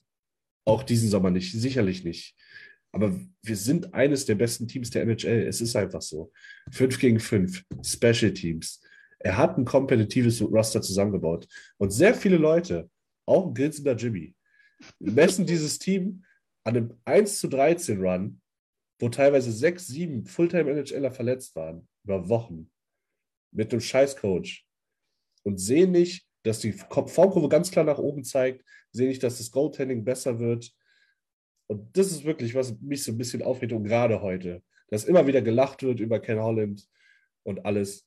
Ich finde, wie gesagt, es war sicherlich nicht alles richtig im Sommer und der Keith-Trade, der schmeckt auch mir nicht, aber es ist, was es ist und wir haben ein sehr gutes, sehr fähiges Roster beisammen. Eins, das Beste seit 15 Jahren, seit 20 Jahren vielleicht. Und mir ist es einfach ein bisschen zu viel. Und das wollte ich einfach mal loswerden. Jetzt halt die Nase voll. Kle äh, kleine Zusatzfrage, damit wir so ein bisschen auf einen Nenner kommen können. Äh, wo siehst du denn das Oilers Roster, wenn du jetzt sagen, äh, wenn du ein Ranking machst, müsstest von der NHL, wo würdest du das Oilers Roster sehen? Acht. Acht. Bis 10 hätte ich gesagt. Ja, eben 10, 12 hätte ich jetzt auch gesagt. Also Top 6, Top 8. Also eben, also ich eben, ich, ich fand diese Grafik tatsächlich auch ziemlich gut. Äh, die hat, glaube Don Chen hat die, glaube dann angesprochen in der Drittelpause am Samstag. Da waren sozusagen die ersten 15 Spiele, die zweiten 15 Spiele und jetzt die letzten 20 Spiele. Und da hat man wirklich gesehen, dass halt die, wir waren nicht so gut wie die ersten 15 Spiele, wir waren nicht so schlecht wie die zweiten 15 Spiele, aber wenn du alles sozusagen drüber nimmst und über die letzten 20 Spiele sind dann ungefähr der Schnitt, da sieht man halt, dass die Oilers ein Playoff-Team und das zeigen sie jetzt halt auch Richtung Ende der Saison. Ich würde immer noch nicht sagen, dass wir ein Contender sind und da werfe ich halt Kenny dann vor, dass wir eigentlich ein Contender sein sollten, weil wir im Jahr 7 des besten Spielers der Welt sind. Ähm, aber das ist halt äh, ein anderes Thema. Aber ich würde mal sagen, letztes Jahr hatten wir sehr große Hoffnungen, dieses Jahr sind wir ein bisschen kleiner. Aber ich glaube, wenn die Oilers in den Playoffs antreten am ersten Spieltag, können wir schon davon ausgehen, dass sie ein bisschen Schaden anrichten. Ich, ich glaube, der Vorteil, wo wir schon ein bisschen haben, ähm, wir haben zwei Gesichter. Das heißt, wir können in den Playoffs allen wehtun, aber wir können auch richtig auf die Schnauze fallen. Oh. Das ist halt das, du weißt nicht, was du bekommst. Ähm, ein Edmonton Oilers Team, das wo sich in einen Lauf spielt, glaube ich, das ist richtig böse. Ja. Also alles, was ich sagen will, ist halt, wir sind jetzt bei 35, 23, 4. Wenn wir aus diesen 14 Spielen, 4, 6, die 4, damals, halt's Maul, wenn wir aus diesen 14 Spielen, die damals gespielt wurden, sieben vielleicht gewinnen, das Splitten in der Hälfte oder auch nur fünf gewinnen, sind wir ein 40-Siege-Team. Damit wären wir in der NHL Fünfter. Also einfach nur, um das mal so ein bisschen im, im Kontext zu packen. Aber das war, das ist halt hätte, hätte Fahrerkette. Ja, sicherlich. Also ich meine nur, es ist nicht so schlecht, wie, wie es alle reden wollen. Na, ich glaube auch, dass das realistisch ist. Ob jetzt die Text, die Top 6 ist vielleicht ein bisschen optimistisch, 12. ist vielleicht ein bisschen pessimistisch und irgendwo die Wahrheit liegt zwischendrin und dann sind wir halt so irgendwo vielleicht zwischen 8 und 11 oder was auch immer. Es ist zumindest ein sicheres Playoff-Team eigentlich. Und wer weiß, was dann passiert. Ja. Aber das wollte ich heute einfach mal, einfach mal loswerden. Amen. Amen. Es lag mir auch einfach auf dem Herzen. Da brauchen wir jetzt auch nicht lachen. Mein Gott. Guti. Ähm, da würde ich sagen, wir machen weiter. Ich immer keine Witze. Ich bin auch der Erste, der ein dummes Meme über Teddy Holland äh, teilt und sich den Arsch ablacht. Aber man muss es halt immer. Äh, do something. Do shit, do shit. So.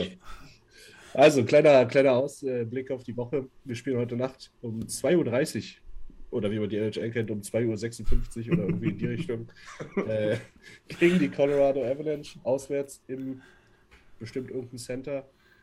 Ähm, äh, Bell Arena? Bell Arena, Bell Center. Nee, äh. Bell ist doch was Kanadisches, oder? Du Eierkopf. Na, Bell Arena ist doch nicht Colorado, oder? Ist Colorado nicht irgendwie Pepsi Arena oder so? Ist das nicht ATT? ich schau mal. ENT. Jack Michaels hat vorhin getweetet, von wo er heute kommentiert. Naja, solange ihr guckt, äh, rede ich weiter. Ähm, bei Colorado wird sicherlich äh, spannend zu sehen sein. Hampus Lindholm müsste eigentlich inzwischen eingetroffen.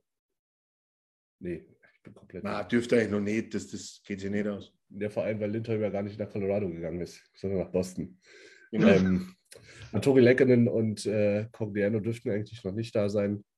Das dürfte sich nicht ausgehen, wie Alex so schön sagt. Nico Sturm ist allerdings äh, sehr wohl schon da. Das heißt, es gibt auch heute Nacht wieder ein deutsches Aufeinandertreffen. Meines Wissens nach spielt der Bruder. Ähm, ja, Oh, was All rechnet ihr euch Arena. aus? Ball Arena. Ball. Das ist eh fast dasselbe. Also Ball Arena. Ball Arena.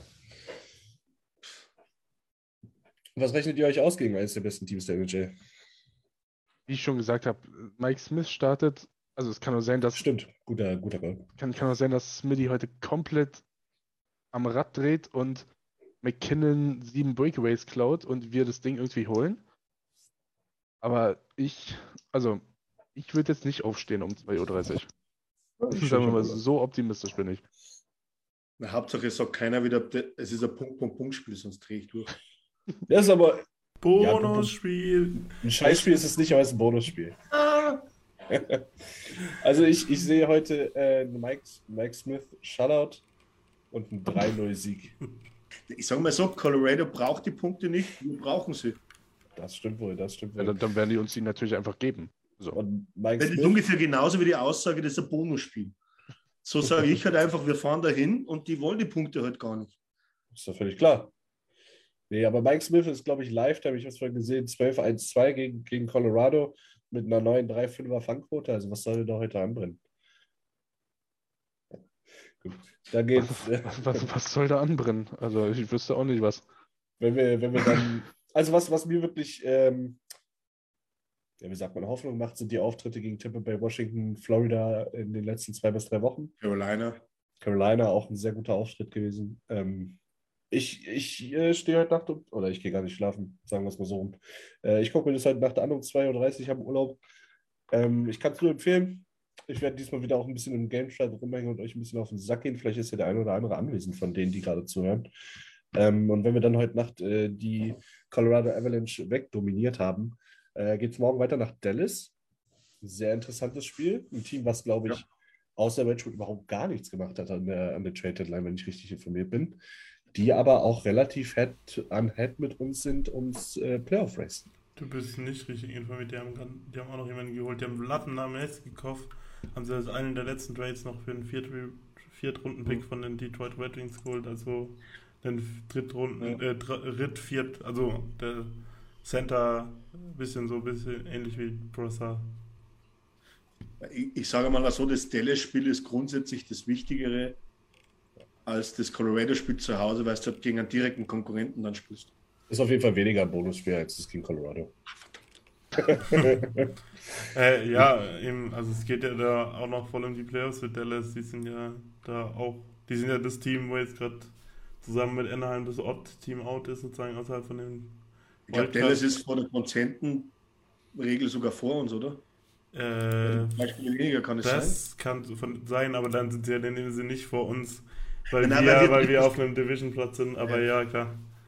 Aber das sage ich, du schaust immer nach oben zu den Kings, aber nach unten ist überhaupt nicht weit. Ja, da habe ich auch, ich habe auch in den Meme von den Oilers Nation Leuten gesehen und dann habe ich auch gedacht, so sind wir schon so nah an den Kings, dann habe ich die Tabelle aufgemacht und habe gesehen, wir sind ziemlich nah an den Golden Knights. So bin ich an den Golden Knights sogar schon vorbei. Wir sind punktgleich sind mit wir den vorbei. Golden Knights. Aber wir sind genau. vorbei. Ja, also man muss auch sagen, die Golden Knights, was auch immer die machen, die haben, glaube ich, diesmal bin ich aber, glaube ich, wirklich richtig informiert. Die haben, glaube ich, wirklich gar nichts gemacht. Tatsächlich nicht, ja, was für die Golden Knights ein Novum ist. Die haben eigentlich an jeder Trade-Line in ihrer kurzen NHL-Geschichte mal richtig einen rausgehauen. Aber Alex Ah, hat nee, ja wir sind nicht punktgleich, wir haben zwei ja Punkte. Vorsprung. Ja, Also, Und zwei Spiele ja noch gar nichts ja, mehr ja. machen. Die können ja nichts mehr machen, weil Ja. die haben. Schau dir allein die Geschichte mit, mit Eichel und, und Stone an. Das ist ja Für irgendwie. den haben die ja schon Kredit angemeldet. Also denn Ecke ihr großes übrigens- Problem ist halt, dass jetzt mehrere Spieler nochmal auf der Injured Reserve Liste haben und so, wo sie es nicht erwartet haben. glaube ich, sieben Starter, oder? Ich glaube, sieben Spieler aus den ersten drei Reihen, also nicht einmal vierte Reihe, wo es da auf, äh, wo auf jeden Fall auf der, auf der Injured Reserve List stehen. Ja, und ich bin mir ziemlich sicher eben, dass so Robin Lehner da auch dabei ist. Das könnte ein geisteskrankes ähm, Playoff-Lineup werden, wenn sie die Playoffs erreichen. Ja, natürlich, aber wenn sie die, aber es sieht eher so aus, als dass es halt nicht reichen wird. Obwohl irgendwie tatsächlich das ja schon bei dem Eichel-Trade eigentlich schon im Gespräch war, dass dies ja dann kein Go-for-it-Jahr ist, weil man ja auch nicht wusste, wie fit Eichel sein wird, wenn er jetzt wieder zurückkommt. Ich habe ein bisschen das Gefühl, dass der vierte bei uns aus der Pacific, aus der Pacific Division, deswegen gebe ich euch recht, der vierte bei uns sich die Wildcard nicht holen wird, weil ich glaube, dass sich die Nashville oder Dallas holt. Ich bin gerade nicht mehr so informiert, aber ja, ich, Also, ich glaube einfach Colorado beide eigentlich, schlagen. oder? Ja, ja, genau. Also auf jeden Fall, dass die Wildcard nicht in unsere Division geht. Also Ja. das ist meine, meine Aussage jetzt. Also ganz einfach, heute Nacht verli- äh, gegen Colorado gewinnen, morgen gegen Dallas verlieren. Ein bisschen, ein bisschen mit Augen spielen, Bonusspiel mitnehmen und dann das sichere äh, liegen lassen. Und dann rein ins 6-Punkte-Spiel gegen San Jose. Wir können mal ganz kurz im Chat schreiben, ob über oder unter 7,5 Mal noch äh, Bonusspiel heute gesagt wird. Weil am Freitag geht es weiter gegen äh, die San Jose Sharks. 2 Uhr, solide Uhrzeit, kann man sich angucken. Vor allem, wenn man leicht angetrunken in einem bayerischen Dorf sitzt und sich endlich wieder in die Arme schließen darf. Ähm, kleiner Spoiler-Alarm. Äh, wir sehen uns alle am Mit-Donnerstag. am, am, Mit wir, sehen uns alle, wir sehen uns alle am Donnerstag, also könnt ihr euch da schon mal freuen. Jeder, der zuhört, da wird ein bisschen extra Content sicherlich auf euch zukommen. Mal wieder der ein oder andere Facebook Live in Real Life. Das hat sich gut angehört. Ähm, und dann schauen wir uns alle zusammen an. Das Spiel gegen die Jose Sharks. Diesmal sicherlich mit, ohne vorher schlafen. Also zwei sicher. Uhr mit Sicherheit ohne Schlafen. Äh, Außer, außer die Älteren unter uns. Björn, I'm looking at you. Ja, Björn hat sich wieder um 16 Uhr so die Tapete gepinselt, dass der da nicht durchhält bis, bis zwei. ja, äh, Division Game immer wichtig. Sache, sie sollte nicht das größte Problem sein, gerade diese Woche nicht.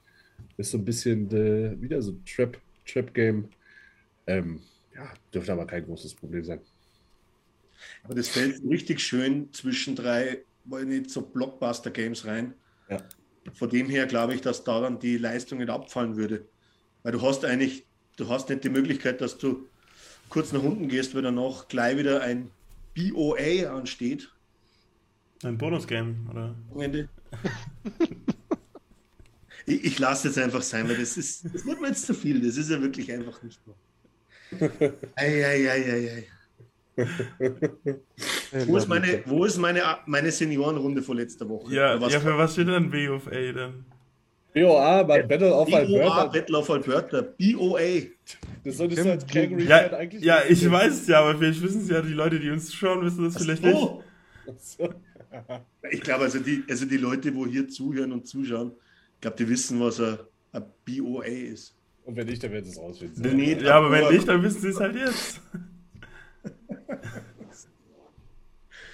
Äh, Ah, du bist so eine du hast ja wirklich in deinem. Video, es war ein Cincinnati Reds Cap, aber Es war hast du, ein das Calgary rot, Cap. hast du das rote Cap mit dem C absichtlich aufgehabt? In dem Fall schon, ja, weil die sind ja unser Vorbild, oder?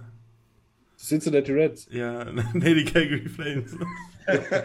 Aber es waren die Cincinnati Reds. Zu seiner Entschuldigung, wobei er es absichtlich in eine andere Richtung wollte.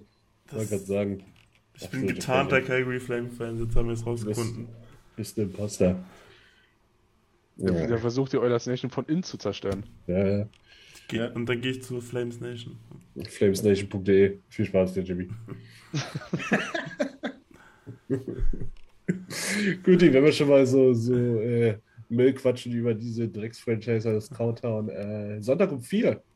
Ähm, da kommen dann die unchristlichen Uhrzeiten, zumindest für mich, ähm, um die Ecke, weil ich Sonntag um 11.30 Uhr ein absolutes Topspiel habe in der Landesliga Berlin. Eintritt ist frei, 11.30 Uhr ist Anpfiff, Eishalle am Glockenturm Berlin. Ähm, wer vorbeikommen äh, möchte, kann gerne kommen. Ähm, ja, das wird äh, interessant. Da wird dann die Rache für, für vorletzten Montag äh, genommen, hoffentlich. Ähm, auch Calgary jetzt nicht mehr viel gemacht, außer den äh, Carpenter zu holen. Aber die haben sich halt mit Tyler Toffoli auch schon ungefähr so gut verstanden, wie wir jetzt mit Evander kennen. Aber hatten die nicht noch einen anderen Trade, der ziemlich gut war? Und Jankrook haben sie jetzt auch Jankrook geholt. haben sie jetzt noch geholt, ich genau. Ah ja, ja, Croc, Das, genau. das war jetzt auch wieder ein Trade, wo, wo man bei den Oilers gern gesehen hätte, vor allem Alex eben. Ja. Aber ja, also ich glaube aber nicht, dass wir uns irgendwie verstecken müssen gegen die Calgary Flames. Die sind jetzt auch nicht mehr so viele Punkte vor uns. Und äh, Hör mal auf, nach oben zu schauen. ja, ich bin nicht der, wo. Nein, Ich, ich, Spiel, was du hast. ich, ich, ich wette ja dagegen, dass wir noch Zweiter werden, auch wenn es schlecht aussieht, aber Ich bleibe dabei, dass wir die Division noch gewinnen. eben, aber, ich, mein Hauptpunkt war jetzt einfach, dass wir uns nicht verstecken müssen gegen die Calgary Flames, was wir eigentlich noch nie mussten, aber ihr wisst, was ich meine. Das wir auch nie, nie werden müssen. Ja. Ich sag mal so, sie sind nochmal stärker geworden, aber Angst sollten wir, glaube ich, nie vor ihnen haben. Deswegen ist das kleine Kuhdorf.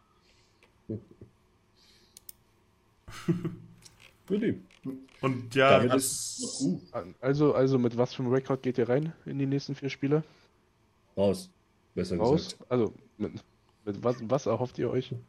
Warum? Ich mach den Anfang. ich, ich knall jetzt einen raus. 4-0, Ich gehe mit sieben Punkten raus. 3-1 oder 3-0-1. Ja. Das ist eine Ansage. Ich bin bei 2-1-1 tatsächlich. Ich glaube, irgendwo wirst du es nicht verhindern können, dass du mal ein Spiel verlierst.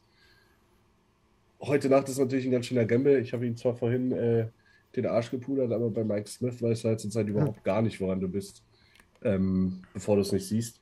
Ich glaube auch, dass er heute den Start bekommt, damit dann Koskinen die letzten drei Spiele machen kann, damit er halt immer diesen einen Tag Pause hat.